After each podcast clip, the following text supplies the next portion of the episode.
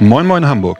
Herzlich willkommen zu einer neuen Folge unseres Kapitalmarkt-Podcasts. Vor einiger Zeit erreichte uns durch eine Hörernachfrage ein ganz praktisches Problem, das wahrscheinlich auch viele andere Hörer und Hörerinnen betrifft.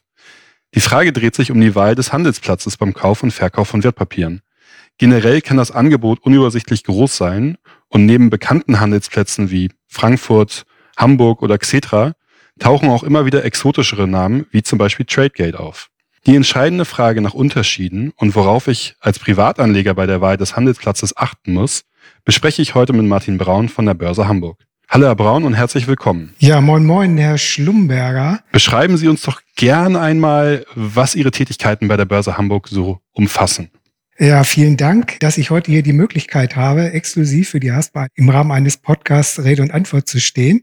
Ich bin verantwortlich für die Börse Hamburg, aber nicht nur für die Börse Hamburg, sondern auch für die ganze Börsen AG. Das erklären wir gleich noch etwas näher zum Thema Customer Relation. Das heißt, ich bin der Kundenbetreuer für all unsere Kunden in der Bundesrepublik. Das heißt nicht nur in Hamburg und zwar institutionelle und insbesondere aber auch Privatanleger den ich im Rahmen von Seminaren, aber auch auf Börsentagen und am Telefon Rede und Antwort stehe rund um das Thema Börse. Was wird an der Börse gehandelt? Wie wird es gehandelt?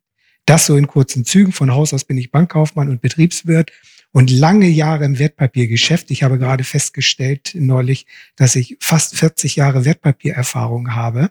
Ja, und da sollte man eigentlich so profunde Kenntnisse haben. Ja, auf jeden Fall. Und ich hoffe, heute ein bisschen dran teilhaben zu dürfen. 40 Jahre, nicht schlecht. Das ist auch schon ein Blick mit auf die Historie. Können wir das Ganze noch ein bisschen weiterspinnen? Denn ganz interessant ist ja neben der Frage, was ist eigentlich der richtige Börsenplatz, auch wie haben sich eigentlich Börsenplätze entwickelt? Und gerade die Entwicklung in Hamburg ist ja ja, ich möchte fast sagen einzigartig, denn sie lässt sich zurückverfolgen bis in das Jahr 1558. Und vielleicht mal so auch aus Ihrer Perspektive, jetzt auch mit langjähriger Erfahrung, kann man die Ausprägung dieser langen Historie heute noch an der Börse spüren und vielleicht einmal in kurzen Worten, wie funktionieren Börsenplätze heutzutage eigentlich? Ja, sehr gerne. Also im Grunde genommen haben die Börsen natürlich in Deutschland, aber auch in Europa eine lange Historie. Das geht also praktisch bis in das 16. Jahrhundert zurück. 1558 ist praktisch historisch das Datum der Börse Hamburg. Seinerzeit spielte aber natürlich der Wertpapierhandel keine Rolle, weil es gab noch keine Wertpapiere, allenfalls Wechsel- und Schuldscheine. Börsen waren Treffpunkte für Kaufleute zum Thema Warenhandel. Und erst im Lauf der Jahrhunderte hat sich dort der Wertpapierhandel etabliert.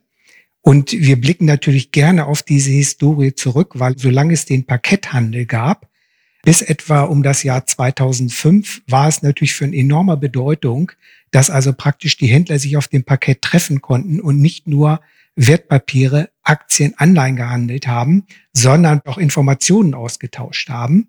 Und davon profitieren wir natürlich bis heute. Das heißt, Börse ist nicht nur Handel, Börse ist natürlich auch Informationsaustausch.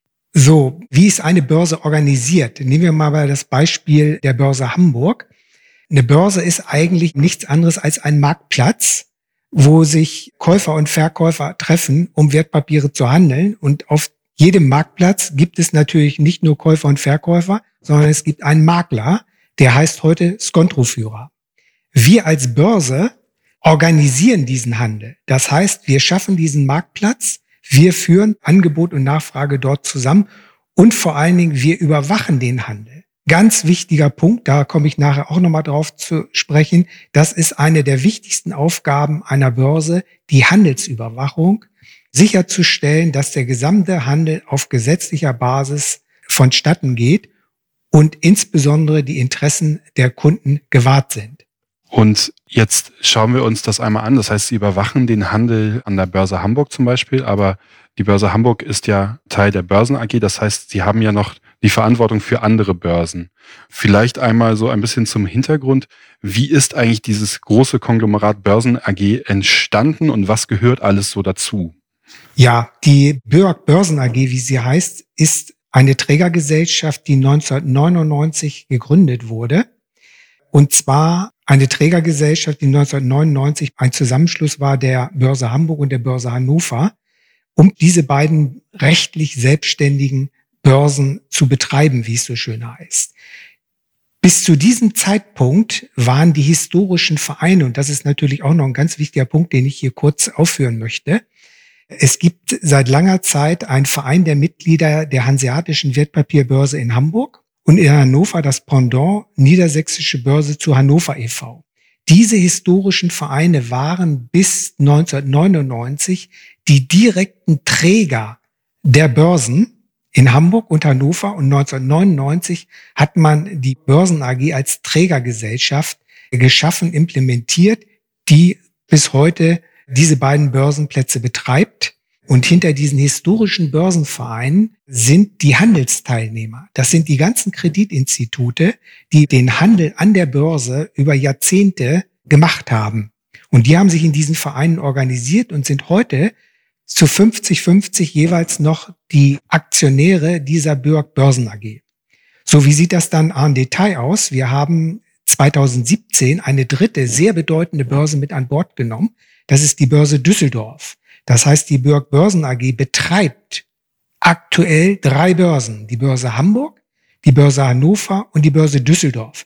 Sie stellt diesen Plätzen alles das zur Verfügung, was notwendig ist, damit der Handel vonstatten gehen kann.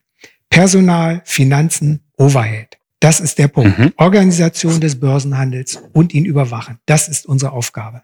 Vielen Dank. Jetzt bin ich ja als, ich versetze mich jetzt mal in die Rolle eines Privatanlegers und bin jetzt vor der Wahl oder stehe vor der Wahl, mir eine Börse auszusuchen. Ich möchte ein Wertpapier kaufen und suche mir eine Börse aus. Eigentlich bin ich ja auf der Suche nach dem besten Preis. Also wo bekomme ich im Kauffall das Wertpapier an, zu den günstigsten Konditionen? Man kann sowas ja auch Best Execution nennen. Aber vielleicht mögen Sie einmal so ein bisschen darauf eingehen, was bedeutet Best Execution eigentlich und worauf muss ich vielleicht noch als Anleger achten bei der Auswahl der Börse? Ja, gerne. Also der Best Execution versteht man die bestmögliche Ausführung von Kundenaufträgen mangels einer expliziten Weisung des Kunden. Also Sie haben es eigentlich schon angerissen. Es ist natürlich für den, insbesondere für den Privatkunden sehr mühselig, selber versuchen herauszufinden, welcher der günstigste Börsenplatz ist. Von daher gibt es die Möglichkeit der sogenannten Best Execution, wo der Kunde seinem Kreditinstitut, zum Beispiel der HASPA, die Entscheidung überlässt, den günstigsten Börsenplatz zu wählen. Und das wird natürlich dann nicht just in time gemacht, wenn der Kunde den Auftrag erteilt, sondern die Haspa, aber auch alle anderen Kreditinstitute, die das betrifft, wählen von vornherein nach bestimmten Kriterien den günstigsten Handelsplatz aus. Da spielt natürlich zum Beispiel sowas wie der Preis eine Rolle, die gesamten Kosten der Wertpapierorder, dann die Geschwindigkeit, die Wahrscheinlichkeit einer vollständigen Ausführung und die Qualität der Order. Also verschiedene Kriterien, die auch laufend überprüft werden. So, und im mhm. konkreten Fall der Haspa arbeiten wir eigentlich schon seit vielen Jahren dahingehend zusammen, dass die Haspa für sich entschieden hat, dass mangels einer Weisung des Kunden der Auftrag an die Börse Hamburg geht und dort entsprechend natürlich bestmöglich auch ausgeführt wird. Und das ist eingespielte, bewährte Praxis seit vielen Jahren, weil wir natürlich als Börse Hamburg hier im Wettbewerb mit anderen Börsen sind, insbesondere mit Frankfurt, und hier auch schon seit vielen Jahren bestimmte Qualitätsmerkmale eingeführt haben, wie zum Beispiel Ausführungsgarantie und Referenzmarktprinzip, wo wir bis zu bestimmten Ordergrößen und in der Haupthandelszeit dem Kunden garantieren, dass seine Aktienorder zum Beispiel in einem DAX 30 Wert in Hamburg mindestens genauso schnell und preislich mindestens genauso gut ausgeführt wird wie im Xetra-Handel Frankfurt. Mhm. Plus, dass wir bei bestimmten Indexwerten sogar auf die Maklerkortage verzichten. Mhm. Bis zu einer Ordergröße von 25.000 beziehungsweise DAX sogar 50.000. Und das alles dem Umstand geschuldet, dass wir als Börse Hamburg dem Wettbewerb hundertprozentig standhalten wollen.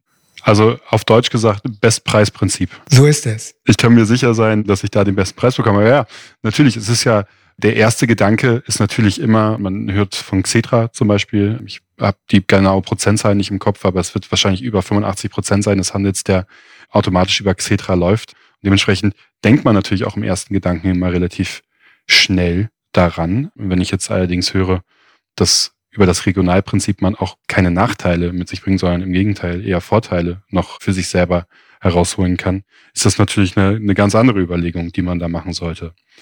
Xetra zum Beispiel war ja auch eine, ist noch nicht keine ganz alte Entwicklung, vielleicht so aus Ihrer Brille.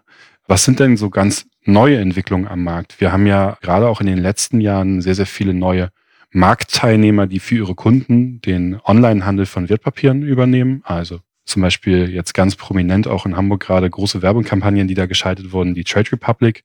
Worüber handeln diese Broker? Worüber handeln diese Unternehmen und Institu Institutionen? Also wir haben auf beiden Seiten Neuerungen erfahren. Das heißt einmal auf der Seite der Broker beziehungsweise Banken, dass hier also zusätzliche Marktplayer gekommen sind, aber natürlich auch auf Seiten der Börsen, Stichwort elektronische Handelssysteme. Mhm. Also wir haben zum Beispiel innerhalb der letzten Jahre einmal über die Börse Düsseldorf das elektronische Handelssystem Quotrix mit dazu bekommen, wo also zwischen 8 und 22 Uhr Aktien, Anleihen, ETFs und Fonds gehandelt werden können. Und der Börse Hamburg zugeordnet ist die sogenannte LS Exchange. Dahinter verbirgt sich der Market Maker Lang und Schwarz, wo also praktisch auch Aktien, Anleihen, ETFs und Fonds sogar von 7.30 Uhr bis 23 Uhr gehandelt werden können. Mhm. Auf der Banken- und Brokerseite sieht das wie folgt aus, dass im Grunde genommen in den letzten Jahren einige neuen Adressen auf den Markt gekommen sind. Sie haben es schon erwähnt. Trade Republic ist eine der bekanntesten, roundabout zwei Jahre alt. Trade Republic ist aber ein reiner Online-Broker. Das können Sie nicht vergleichen mit der Haspa, die eine Universalbank ist und diverse Bankgeschäfte anbietet. Trade Republic konzentriert sich ausschließlich auf Selbstentscheider, die wissen, was sie wollen. Das heißt, die genau wissen, ich will jetzt meinetwegen zehn Bayersdorf-Aktien ordern. Mhm. Und das wird dann teilweise sogar über Smartphone oder ein Tablet die Order erteilt und geht dann in Sekundenschnelle an den Ausführungsplatz. Im Falle von Trade Republic ist das rein zufällig oder auch nicht die LS Exchange in Hamburg, ah. wo also Trade Republic die ganzen Orders hinroutet. So, und der Vorteil dieser elektronischen Handelsplattform ist natürlich die erweiterten Handelszeiten. Ich würde sagen, die Schnelligkeit bei der Ausführung nicht unbedingt. Die können wir mit der Präsenzbörse Hamburg auch halten. Aber eben die erweiterten Handelszeiten sind schon ein wichtiger Punkt. Bis 23 Uhr decken wir natürlich komplett auch noch den US-Markt mit ab, zumindest die Ostküste. Und das ist natürlich schon ein interessanter Punkt, weil das ist der Heimatmarkt für viele namhafte US-Werte. Das dazu. Ähm, ja. Ne, ich dachte mir auch gerade, vielleicht sollte man auch nach 23 Uhr nicht unbedingt noch Wertpapiere handeln. Meistens vielleicht keine gute Idee, aber das kommt dann auf die, auf die Verfassung drauf an. Ja, Jetzt komme ich noch auf einen ganz wichtigen Punkt, den ich in diesem Zusammenhang erwähnen möchte. Also einmal Stichwort Market Maker. Das ist ein gravierender Unterschied dieser elektronischen Handelsplattformen äh, zu den Regionalbörsen, beziehungsweise sagen wir eigentlich Maklerbörsen, weil an der Börse Hamburg gibt es bis heute Makler, Skontroführer, die nach Angebot und Nachfrage ausführen. Das heißt, ein sogenanntes Buch, ein Skontro führen. Das gibt es bei diesen elektronischen Handelsplattformen nicht. Dort handeln sie direkt mit einem Market Maker. Mhm. Das ist ein wichtiger Unterschied. Aber was die Handelszeiten anbetrifft, muss man hier als Anleger durchaus auch wissen, dass außerhalb der Haupthandelszeit und dies in Deutschland zwischen 9 Uhr und 17.30 Uhr, das ist nämlich exakt die Zeit, wo Xetra geöffnet ist, die Spreads, das heißt die Geldbriefspanne bei allen gängigen Werten am engsten ist. Wenn diese Haupthandelszeit verstrichen ist, dann muss der Anleger natürlich sehr wohl auch auf diese Spreads, auf die Geldbriefspanne achten, weil die dann in der Regel sich ausweitet. Mhm. Und eine Geldbriefspanne, egal ob ich kaufe oder verkaufe, geht natürlich immer zu Lasten desjenigen, der gerade handelt. Deswegen Rat an den Anleger, achten Sie bitte auch auf den Spread. Vielen Dank. Das ist ein guter Hinweis tatsächlich, gerade wenn ich mich jetzt außerhalb dieser Kernhandelszeiten befinde. Sie hatten es eben gerade einmal angesprochen, den Unterschied zwischen dem Direkthandel quasi, ähm, also zwischen Market Makern und Maklerbörsen. Vielleicht noch ein bisschen, gehen wir da noch ein bisschen weiter drauf ein. Zum Beispiel, was sind denn Besonderheiten von Börsen, die jetzt auch von der, von der Börsen AG betrieben werden, also von der Hamburger Börse bis auf das, das hatten wir ja schon angesprochen, dass die Hamburger Börse das Regionalprinzip, beziehungsweise die Haspa das Regionalprinzip mit der Hamburger Börse vertritt. Das heißt, dass die Haspa fast automatisch, wenn nichts anderes angegeben ist, über die Börse Hamburg handelt. Aber es gibt ja noch weitere Spezialitäten für die Börse Hamburg zum Beispiel, aber auch für die weiteren Börsen, die bei Ihnen betrieben werden. Ja, sehr wohl.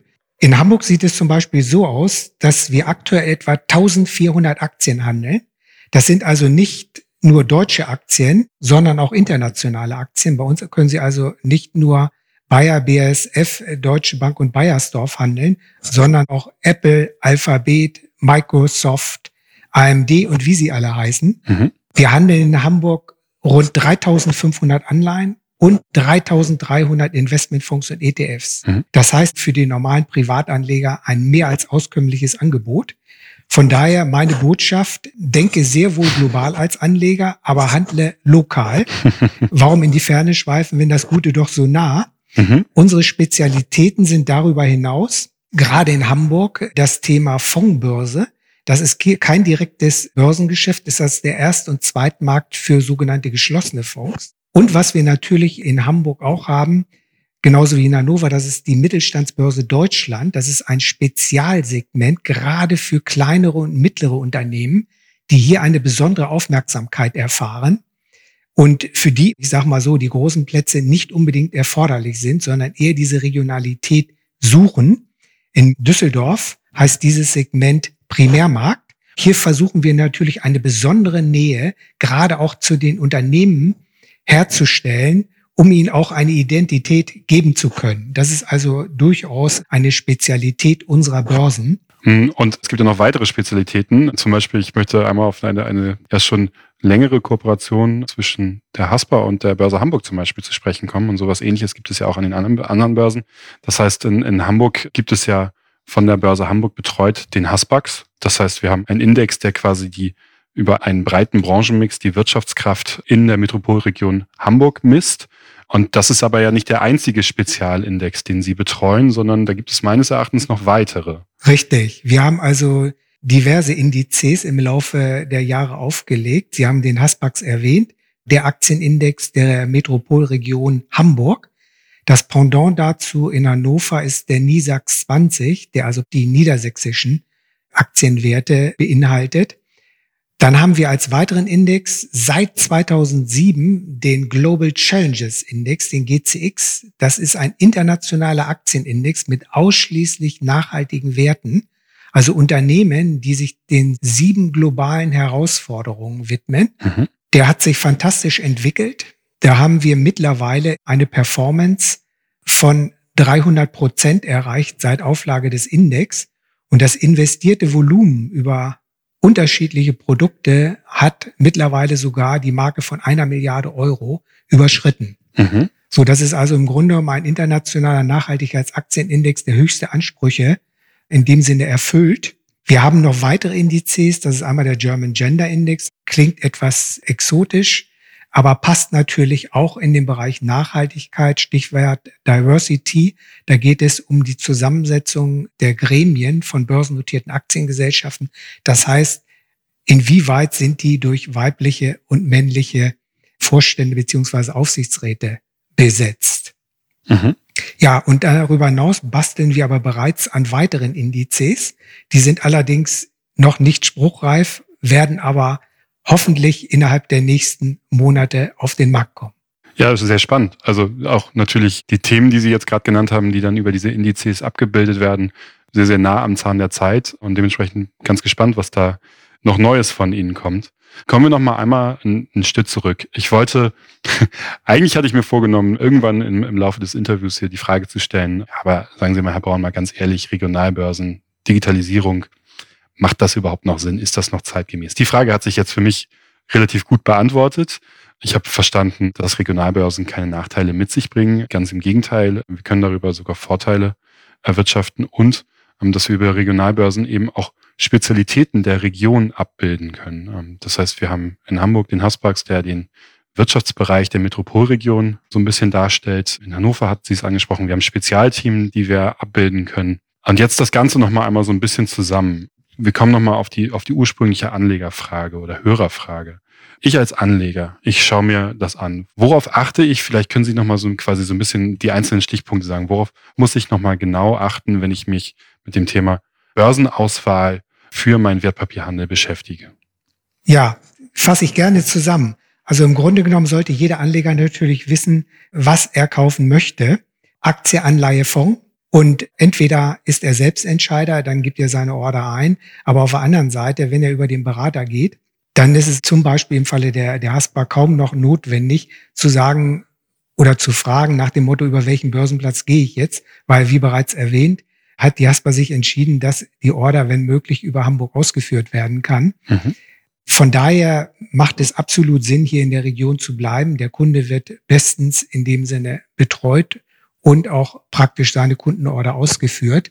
Die Frage, wozu brauche ich hier noch dieses vielfältige Angebot an Börsenplätzen oder sogar an elektronischen Handelssystemen, macht das unter Umständen nicht nur einen Platz, auch äh, nein, meine klare Antwort, weil diese Frage habe ich schon so oft beantworten müssen.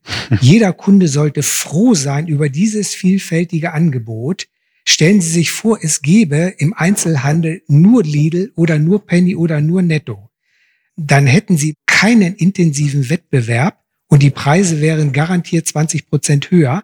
Das heißt, der Kunde profitiert in höchstem Maße von diesen Handelsplätzen, weil Wettbewerb führt letztendlich dazu, dass die Preise, insbesondere die Spreads, auf ein Minimum reduziert werden. Wettbewerb belebt das Geschäft im Interesse des Kunden, um es auf den Punkt zu bringen. Und deswegen sollte jeder Privatanleger dankbar sein, über diesen intensiven Wettbewerb, den wir hier im Börsenwesen haben mit den Handelsplätzen, das wird sich meines Erachtens sogar noch in den nächsten Jahren verstärken, aber zum Wohle des Kunden, nicht zu seinem Nachteil.